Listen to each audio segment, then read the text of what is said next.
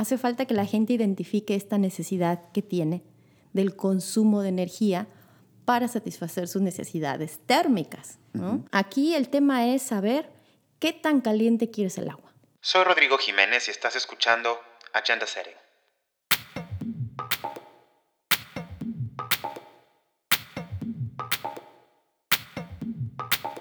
En la Agenda de Desarrollo hacia 2030, la energía tiene un papel muy importante. El Objetivo de Desarrollo Sostenible 7 plantea la necesidad de contar con fuentes de energía más asequibles y limpias. Naciones Unidas calcula que el 60% de las emisiones eh, mundiales de gases de efecto invernadero tienen que ver con la producción de energía y que una de cada siete personas en el mundo no tiene acceso a la electricidad. Recordemos que la demanda de energía a nivel mundial va en aumento no solo por el crecimiento de las economías, sino también por el crecimiento de la población. Y a pesar de la creciente incorporación de fuentes renovables, las emisiones de CO2 vinculadas a la energía crecen año con año.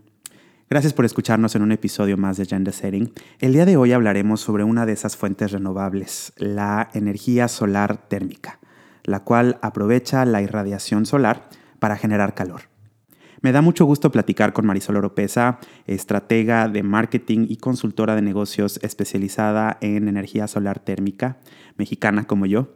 Eh, actualmente lidera una iniciativa llamada Heat Changers que busca sensibilizar sobre los beneficios de este tipo de energía.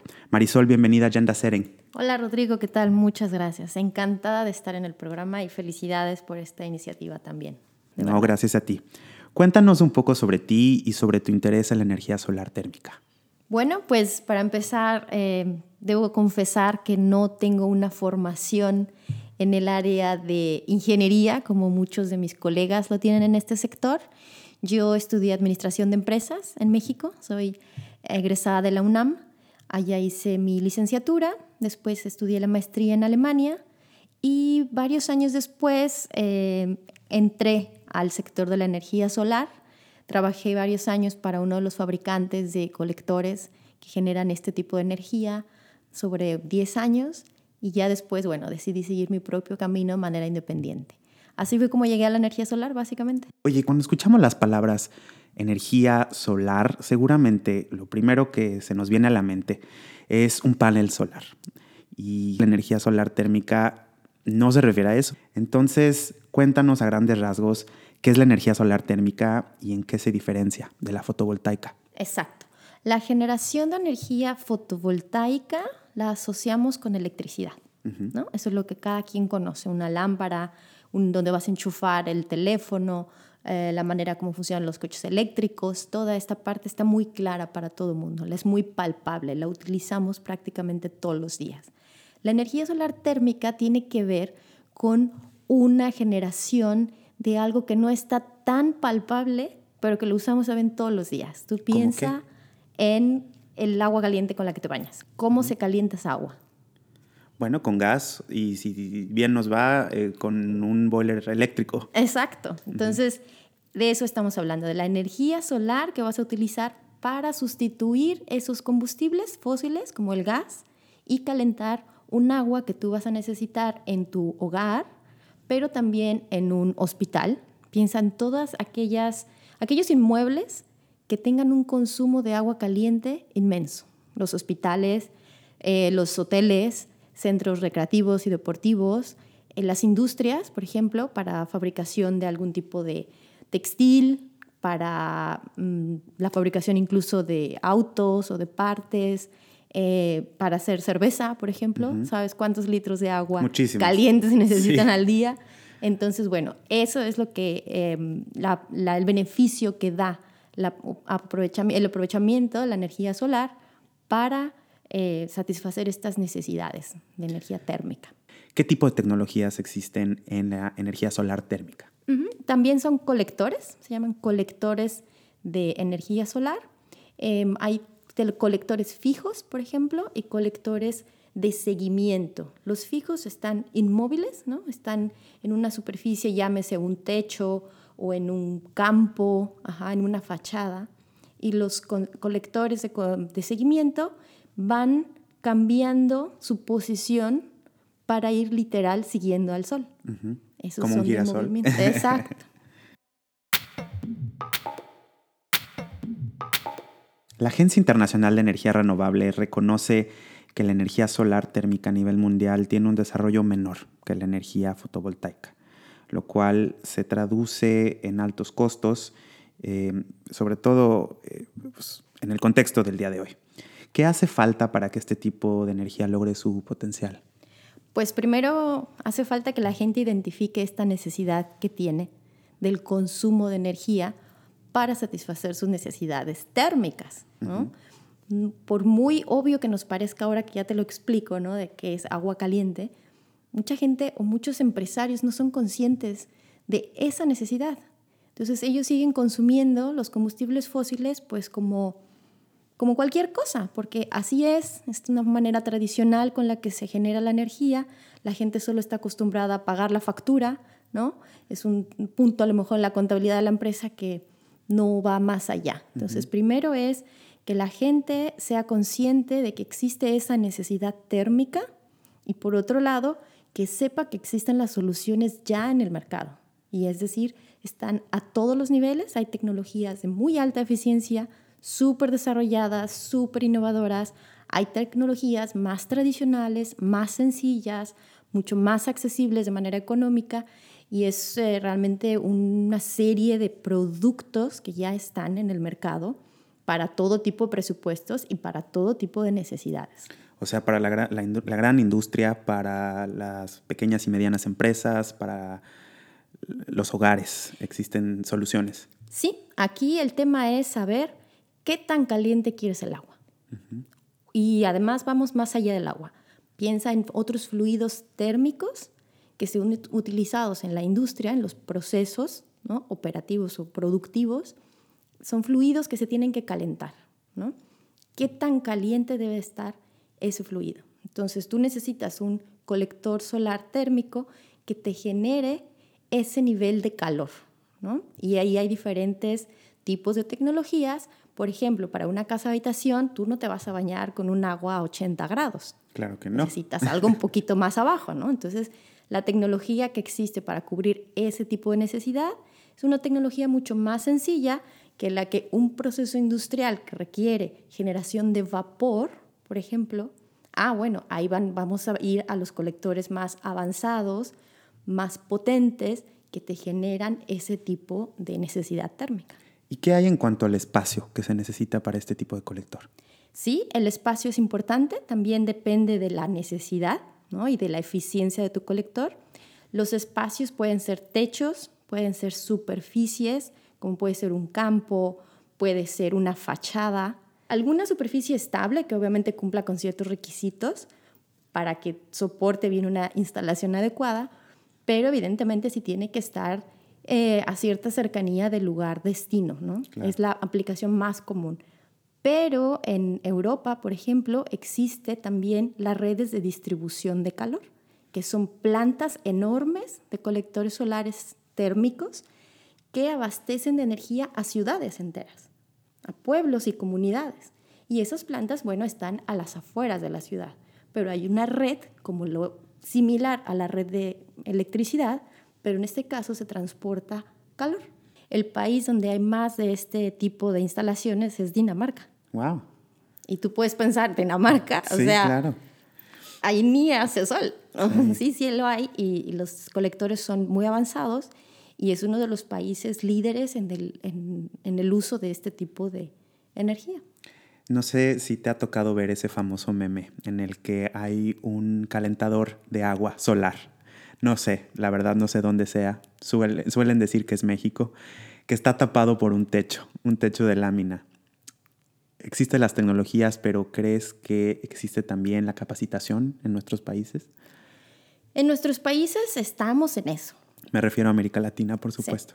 En América Latina se está ahora invirtiendo en mucha capacitación de instaladores, porque sí, evidentemente tú puedes tener el mejor producto, pero si está instalado de manera incorrecta, no te va a dar el rendimiento ni te va a durar probablemente el tiempo que eh, debería ah, durar este producto. Entonces, se está invirtiendo mucho en capacitación, incluso el gobierno de la Ciudad de México lanzó recientemente su programa de, que se llama Ciudad Solar, que incluye un componente muy importante de capacitación para instaladores tanto de energía solar fotovoltaica como de energía solar térmica, es decir, las dos caras de la moneda en cuanto a utilización de energía solar.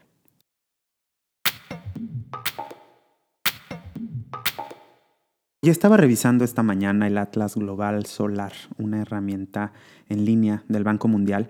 Y México obviamente cuenta con recursos solares mucho mayores que otros países en la región, quizá descartando a Chile. Eh, ¿Sabes cómo vamos en la incorporación de estas tecnologías de la energía solar térmica en México? México es el mercado de energía solar térmica eh, el segundo más grande en América Latina.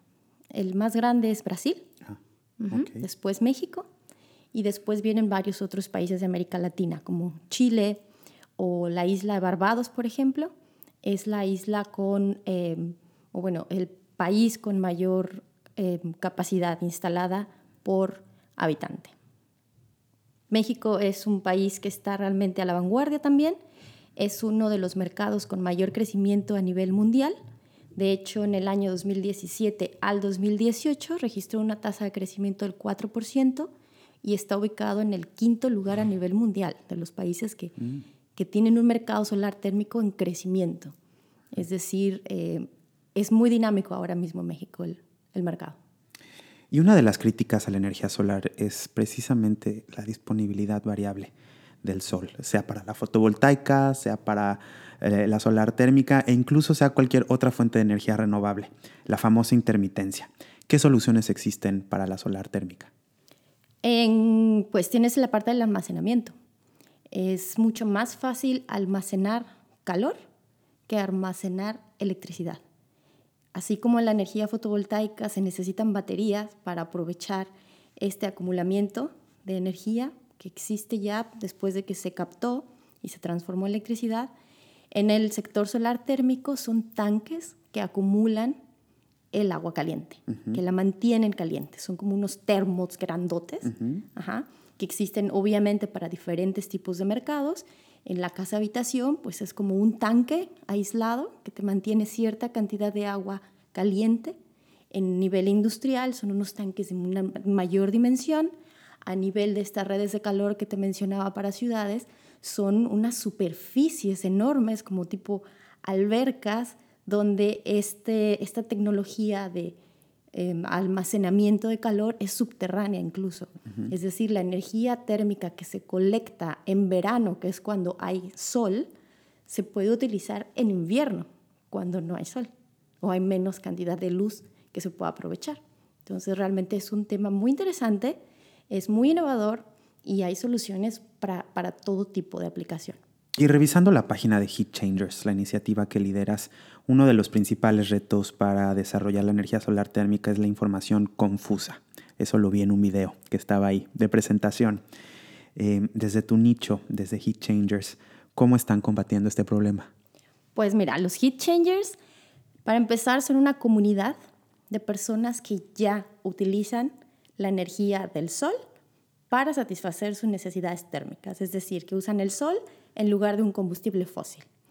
Estas personas ya saben de qué se trata, ya están conscientes de su necesidad y de la solución renovable. Entonces, ellos intentan educar y compartir testimonios de los beneficios que ya gozan ellos al usar esta tecnología. También hay muchos expertos del sector que son parte de la comunidad. ¿Y por qué es importante? Porque la gente, como te digo, no somos conscientes de este consumo energético, nos enfocamos siempre a la parte eléctrica y dejamos de lado la parte térmica, siendo que consumimos muchísimo más energía para calentamiento de agua en las casas, en los hoteles, en los hospitales, en las industrias. El consumo térmico es mucho mayor al consumo eléctrico. Es decir, tenemos que explicar cuál es la necesidad y después contarles cuáles son las soluciones. Como te mencioné antes, hay demasiados tipos de colectores disponibles en el mercado para diferentes tipos de temperaturas y la gente pues suele confundir, confundir términos, ¿no? Hay mucha, no desinformación, yo pienso es más bien hay mucha información, pero los consumidores no podemos procesarla toda, no somos expertos. Entonces necesitamos que esa información se procese y se comparta de una manera sencilla y útil. Y para cambiar de consumidores a lo que llaman prosumers, los que producen y consumen al mismo tiempo. Exacto. En el tema de la energía solar térmica, tú consumes, obviamente, la energía que está colectando ese colector solar. Todavía no hay demasiados esquemas de venta de esa energía. Es decir, no tenemos una red de calor en México, por ejemplo, como la red eléctrica a la que tú le puedes inyectar la, energía que tú generas, pero sí hay esquemas de venta de energía a nivel industrial, por ejemplo. Hay empresas que dicen, nosotros utilizamos el espacio que tienes disponible en tu parque industrial, te ponemos una planta ahí que nosotros vamos a financiar y tú solo compras la energía para uso, ¿no? autoconsumo. No puedes todavía distribuir como a demasiadas empresas, pero sí se puede vender la energía térmica generada por el sol. Estamos, yo creo, a unos años todavía de alcanzar a Dinamarca en ese sentido. Em, ya hay modelos en México, ya hay fabricantes y proveedores de tecnología que ofrecen este esquema. Ahora necesitamos que los dueños de los negocios, que los empresarios, en general la industria en México, decida comprar este tipo de energía en lugar de comprar gas. Y antes de que terminemos este episodio, quería preguntarte, ¿dónde está Heat Changers? Bueno, tú eres mexicana, estás en Alemania, pero ¿hasta dónde abarca? Los Heat Changers están en todo el mundo y los queremos encontrar a todos. Es una campaña internacional que funciona a través de las redes sociales de manera exclusiva. No tenemos una, una sede porque es simplemente un flujo de información. Estamos compartiendo experiencias, testimonios, casos de éxito de gente que ya está utilizando esta tecnología.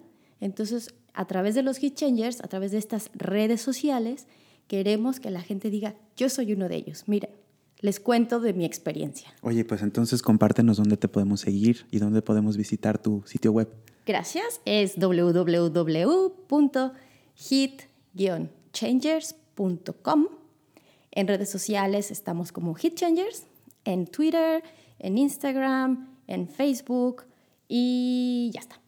Perfecto, Marisol. Te agradezco muchísimo por estar con nosotros en este episodio número 7. Próximamente vamos a estar hablando también de energía. Es un tema que me gusta mucho y espero, si encontramos otra ocasión, poder platicar eh, sobre algún otro tema de energía. Muchas gracias, Marisol. Gracias a ti, encantado. Y pues en los próximos episodios, como les había dicho, vamos a hablar de blockchain, esta tecnología para eh, hacer transacciones tanto... Mm, de criptomoneda o transacciones de información. Y bueno, esténse pendientes. Nos pueden seguir en Spotify, en iTunes y SoundCloud. Y pues bueno, muchas gracias a todos.